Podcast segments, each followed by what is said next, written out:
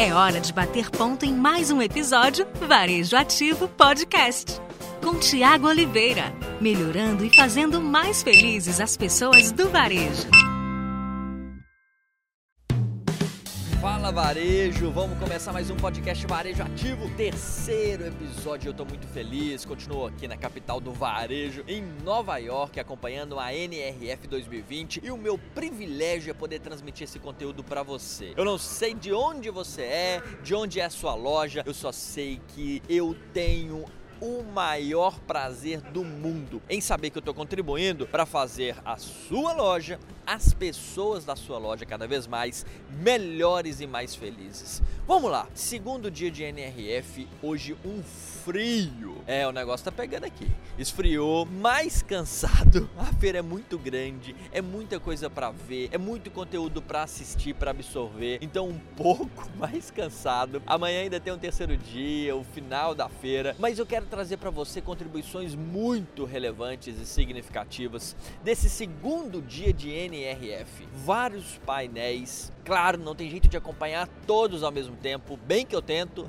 bem que eu tento, mas eu não consigo. É muita coisa acontecendo no mesmo horário. E aí eu faço uma curadoria, tentando, buscando, e eu acho que eu tô conseguindo, viu? Levar o melhor para você. E primeira, primeiro painel, o primeiro case desse segundo dia de NRF foi com o CEO da Starbucks, que trouxe contribuições incríveis, incríveis. Comecei a admirar muito muito o Kevin depois que eu tive esse privilégio de ouvi-lo aqui na NRF. Olha, ele falou muito sobre o humano, o ser humano dentro do varejo. E olha que é uma companhia grande, cheia de tecnologia, de inovação, aplicativo, inteligência artificial, mas em resumo, a contribuição dele, o que ele disse de mais relevante foi que o varejo precisa de boas e relevantes conexões humanas. A loja física, ela precisa ter esse poder. As pessoas precisam querer estar lá dentro da sua loja para conviver com você, com a sua equipe, com os clientes, com outros clientes. O varejo tem que ter esse poder de criar conexões. E ele citou um fato que acontece de repente aí dentro da sua loja. Sabe quando você chega para pedir um café e o atendente está ouvindo o seu pedido, mas está digitando ali no computador, ele não está olhando no seu olho. Você consegue entender que está sendo bem atendido por uma pessoa que não está olhando nos seus olhos? Uma pessoa que está fazendo qualquer outra coisa, menos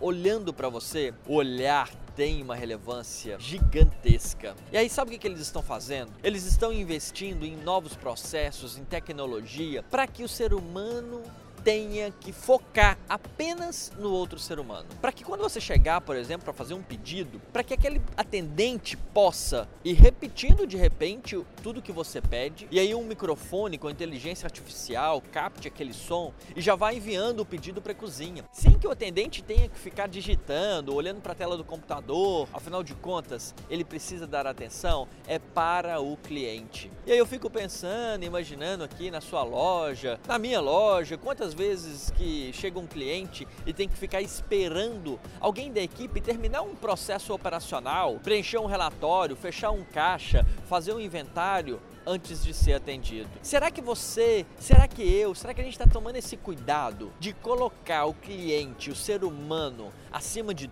tudo? Tem uma blusa de uniforme nossa que a gente usa lá na minha empresa. Nela está escrito assim: primeiro as pessoas. Que nós possamos colocar acima de tudo as pessoas. Que o seu operador de caixa entenda que se tiver só mais uma pessoa para ele atender, que ele não coloque aquela plaquinha de caixa fechado, que ele deixe o operacional profissional atrasar um pouco para que ele possa dedicar-se a um ser humano, a um atendimento humano, olho no olho, com emoção, com sentimento. O varejo precisa ser esse ponto de conexão. Uma outra contribuição maravilhosa do CEO lá da Starbucks ele disse o seguinte: na minha empresa, as pessoas são incentivadas a tentar algo novo todos os dias. Além de você trazer inovações constantes, novas ideias, de repente quebrar paradigmas, refazer processos antigos dentro da sua empresa, ouvir novas ideias dos colaboradores ainda traz uma outra contribuição.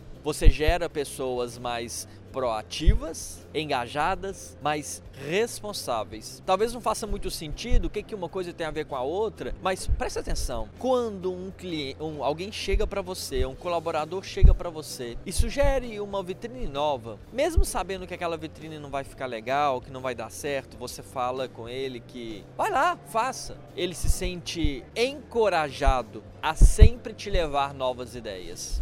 Mesmo que dê errado, vai ser bom, porque ele vai errar, e aí você vai chamá-lo e vocês terão a oportunidade de entender o que, que levou a não dar certo. Você vai tirar um aprendizado daquilo e ele não vai querer mais fazer daquela forma, ele vai aprender, vai evoluir, vai desenvolver. Agora, pense o contrário: alguém chegou, te deu uma ideia, pode ser uma exposição de um produto, e aí você, sabendo que aquilo não ia dar certo, não ia ficar legal, você logo poda. Não, não, não, isso não vai ficar legal por isso e por aquilo. Aquela pessoa que te trouxe a ideia vai ficar com a sensação de que, puxa vida, será realmente que não daria certo ou será que ela não quer, não quis me ouvir? E aí você passa a desencorajar a equipe, desencorajar as, as pessoas de levarem até você novas ideias. Com isso, com medo de serem rejeitadas, elas se trancam, elas se calam. E aí você fica falando: Puxa, por que, que ninguém nunca me fala nada, não me dá sugestão? Por que, que as pessoas não têm iniciativa? Porque elas têm medo. E você que implementou essa cultura de medo, talvez sem querer, sem perceber, mas você implementou essa cultura de medo. Tome cuidado, porque quando você implementa o medo na equipe,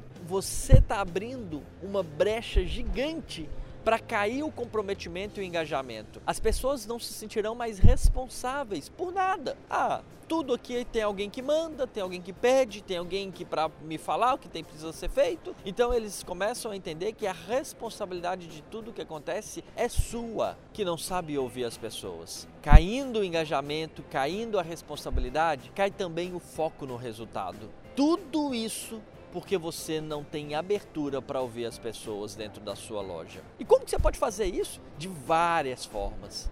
Crie esse momento nas reuniões, nos momentos de feedback, naquela caixinha de sugestão que está lá e ninguém usa, ninguém lê, ninguém retorna para a pessoa que deu a ideia. Foi fantástica a contribuição da Starbucks no segundo dia de NRF. Bom, depois eu fui para um painel também fenomenal com duas grandes redes, né, a Target e também a AEO. Você pode procurar aí no Google AEO. Digita aí para você conhecer essa loja. Falando também sobre pessoas, olha a importância das pessoas dentro do varejo. Mais do que nunca, o varejo físico precisa ter a essência do ser humano. Sabe por quê? Porque se, se for só tecnologia, se for algo frio, sem conexão, o cara vai para a internet, o cliente vai para a internet. Lá é guerra de preço, é só preço. Por isso, o varejo físico, para existir, precisa causar uma experiência gigante, maravilhosa no cliente. E aí o que eles falaram? Muitas das vezes tem pessoas reclamando de ter chefe, né? Ah, eu não queria ter chefe, eu queria que esse cara sumisse da minha vida. Mas todo mundo quer ter um líder. Você, talvez você seja um dono Talvez você seja um gerente, um líder, talvez você seja um presidente de uma grande companhia. Você tem um líder. Você pode estar lá no topo da escala, né? Você pode estar lá no topo da hierarquia. Você quer ter um líder, você quer ter um mentor, você quer ter alguém para te orientar. Quantas vezes você procurou sua mãe para te dar um conselho? Quantas vezes na vida você procurou um amigo? Talvez hoje você tenha um professor que você ligue para ele, que você goste de conversar. Você tenha um outro empresário que você consulte. Essas pessoas te inspiram. Essas pessoas facilitam a sua jornada e é sobre isso que se trata a liderança. Não é meramente ser um chefe para falar para as pessoas o que elas precisam fazer naquele dia. Não é simplesmente ser alguém, um chefe chato para poder cobrar das pessoas um resultado, ficar lá maçante. Faça isso, atenda desse jeito, pá, pá, pá. Não. O líder, ele inspira a pessoa na vida pessoal e profissional. Quantas vezes você já sentou de forma genuína, verdadeira, querendo ajudar a pessoa também em algum problema da vida pessoal dela? Imagina você dando dicas para melhorar a vida financeira de algum colaborador ou ajudando ele a definir a carreira dele, que curso fazer, qual a jornada que ele precisa seguir, trilhar para um desenvolvimento pessoal e profissional. Quantas vezes você teve tempo para ouvir as pessoas? Quantas vezes você se dedicou, sabe, ficou um final de semana estudando, pesquisando para ajudar na segunda-feira um colaborador que estava com um problema? Esse é o verdadeiro papel do líder. Esse tipo de líder, eu quero ter um. Você também quer ter um. Todo mundo quer ter um líder assim. Então toma cuidado, toma cuidado. A liderança é feita dessa forma, inspirando, se conectando com as pessoas através da emoção. E no finalzinho aqui da, do segundo dia da NRF, eu fui participar de um painel voltado para marketing digital, falando sobre influenciadores, com uma modelo famosíssima, uma influencer muito famosa, mais de um milhão de seguidores, a Coco Rocha. E ela trouxe uma sacada magnífica. Adorei, adorei o que ela falou. Ela disse algo assim, ó. Muitas vezes, quando você vai escolher um influenciador, você fica ali tentado, tentado por números de seguidores. Poxa vida, mas ela tem 90 mil seguidores, vai fazer estourar o meu produto. O influenciador, ele tem essa característica, né? Quando você faz uma ação com o influenciador, a ação do consumidor tende a ser mais rápida. Diferente, por exemplo, de uma televisão, de um rádio, que não é tão rápido. O espaço de tempo entre a comunicação e a ação efetiva lá de compra do consumidor. O influenciador já consegue ter essa dinâmica muito maior. E aí você vê lá 90 mil seguidores, você quer conversar com o público feminino, você vende bolsas e você vai procurar essa influenciadora que fala sobre moda praia. Você fala assim: aqui eu queria falar sobre as minhas bolsas com o seu público. Lá você tem 90 mil seguidores, você já imagina que você vai vender. Puxa, se eu vender para 5% desses seguidores aí, eu já tô, já tô bem, já tô bem. Só que você esquece de analisar verdadeiramente os números. E aí você não percebeu de que desses 90 mil seguidores, 80 mil eram apenas homens que queriam acompanhar aquela influencer pela beleza dela, né? Para ver ela de biquíni lá na praia. E não eram mulheres ligadas à moda, que queriam dicas de moda. Esse é o cuidado que a gente deve tomar. O influenciador Assim como outros canais de comunicação, ele também tem seu público principal, que é aquele que nos interessa, que é aquele que está ligado ali nesse caso, que querem ter dicas sobre moda de praia é, para mulheres, mas ele tem também seu público secundário, terciário, aqueles que estão ali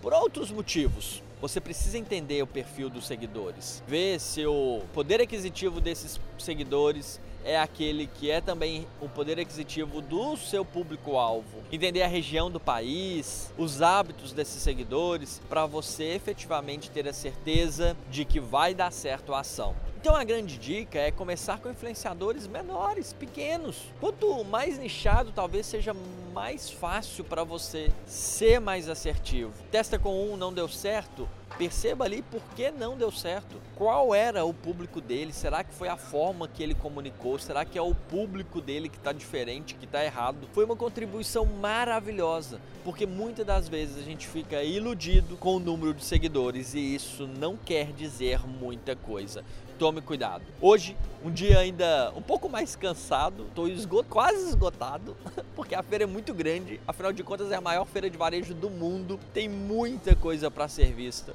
muita coisa para ser aprendido. E aí você fica de um lado para o outro, igual barata tonta assim, você, você tá indo para uma palestra, alguém te convida para uma outra, e aí você não sabe qual que vai ser melhor, você fica naquela dúvida né, de perder um conteúdo muito relevante e se pudesse você ia estaria em dois, três, quatro lugares ao mesmo tempo. Eu continuo por aqui, amanhã tem terceiro dia de NRF, terça-feira, e na quarta continuo, apesar de não ter NRF na quarta, eu continuo aqui em Nova York, visitando lojas, enviando conteúdo para você. Por algum tempo ainda estarei aqui. E é isso, com a, aquele desejo gigante de sempre, sempre, sempre fazermos as pessoas aí da sua loja melhores e mais felizes. Continue conectado comigo pelo Instagram, thiago.varejo, acompanhando os bastidores dessa viagem, também no YouTube Varejo Ativo Brasil e claro, aqui no podcast. Compartilhe com a galera, manda aí pro seu grupo de WhatsApp, manda aí pra galera do varejo que você conhece e eu sigo por aqui, direto de Nova York, episódio número 2 do podcast Varejo Ativo. Valeu!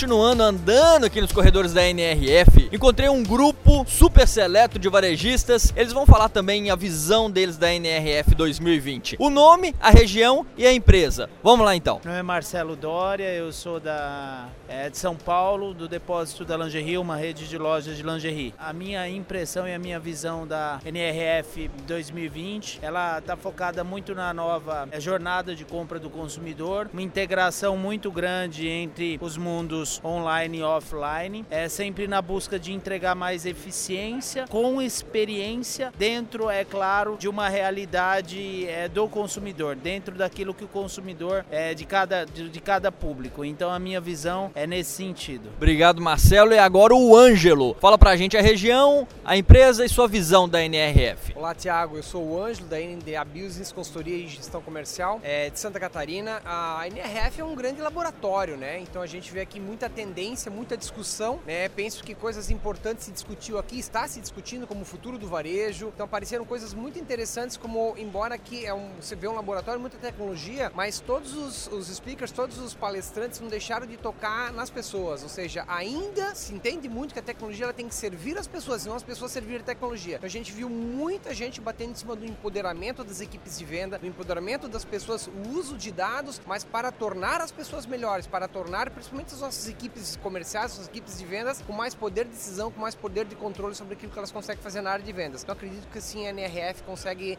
consegue provocar essa discussão que é muito importante. Perfeito. Mais uma visão aí do Ângelo batendo forte nas pessoas. O varejo físico principalmente, né? Precisa muito, muito das, das pessoas. Claro, claro, exatamente. É, as máquinas nunca vão consumir. Quem consome são as pessoas. Então é aquilo que muita gente falou, muitos, muitos uh, palestrantes falaram, né? A tecnologia ela está aí, mas para nos servir. A tecnologia está aí para tornar a nossa vida mais fácil, a nossa vida mais confortável, mas sempre lembrando de que as pessoas são o centro de tudo. Tanto é que o cliente, como centro dos negócios, também é algo que esteve em praticamente todas as palestras. Depois da visão lá de Santa Catarina, vamos agora para uma visão do Augusto de São Paulo. Bom, meu nome é Augusto Borim, eu sou de São Paulo, sou da Estrela Lojas. Bom, uma coisa que eu achei que foi muito forte essa NRF foi a questão do engajamento. O engajamento da empresa com os seus colaboradores, mas também com seus clientes. Ou seja, todo mundo deve estar engajado na formulação dos seus novos produtos, é, todo mundo deve estar bem informado do que a empresa pretende para o seu futuro, seus valores. E uma coisa que eu achei bem legal desse ano foi que assim a gente não pode estar mais focado em produtos, mas sim em soluções. Então ninguém está disposto assim comprar um produto ele por si só, mas um conjunto de coisas. Um, um, exemplo que foi muito dado agora, ah, ninguém mais vai comprar um ovo, agora o pessoal vai comprar em si uma sobremesa e o mercado vai ser responsável por ensinar essa pessoa como fazer essa receita. Isso se aplica em várias, vários mercados. No nosso caso que trabalha com moda, assim a gente não vai poder focar mais em um produto em si, mas em si a gente vai fornecer looks assim para as pessoas saírem para sua primeira entrevista de emprego, um jantar e etc. Então acho que isso foi uma das coisas assim que me surpreendeu da gente parar de focar só em produto e agora focar mais em soluções. Perfeito. Investir muito em soluções como serviços também, né? A gente viu muito falando aqui na NRF sobre não só oferecer produto, que o produto é mais cômodo para o e-commerce também. O varejo físico precisa oferecer serviços. Você também concorda com essa visão, Augusto? Sim, eu concordo. Inclusive, eles cometer, falaram algumas coisas sobre você ter o serviço pré-pago, né? Que você pode também desenvolver uma solução no qual o cliente possa pagar por isso e isso vira um produto a mais da sua, da sua empresa. Perfeito. E agora falar com o Marcelo. Marcelo, sua região, sua empresa e sua, visão sobre a NRF 2020. Marcelo Salum, Instituto Brasileiro de Vendas e Varejo do Amazonas. É, minha visão é que aqui o varejo, a NRF tudo acontece, né? Onde o varejo tudo acontece. Mas o que está muito marcante para mim é a questão da loja física, que até então todo mundo vem falando muito da, da loja online, no mundo desse on e off, mas a loja física ela está se consolidando, retomando a a o seu lugar devido a ele ser um ponto de partida. Não só um ponto de partida em alguns momentos, mas um ponto de destino em outros momentos. É, as pessoas têm que ter o prazer, a vontade, o desejo de ir no ponto de venda, de ir no, no, no seu negócio e na sua loja. Então acho que ela junta aí é, a visão on e off,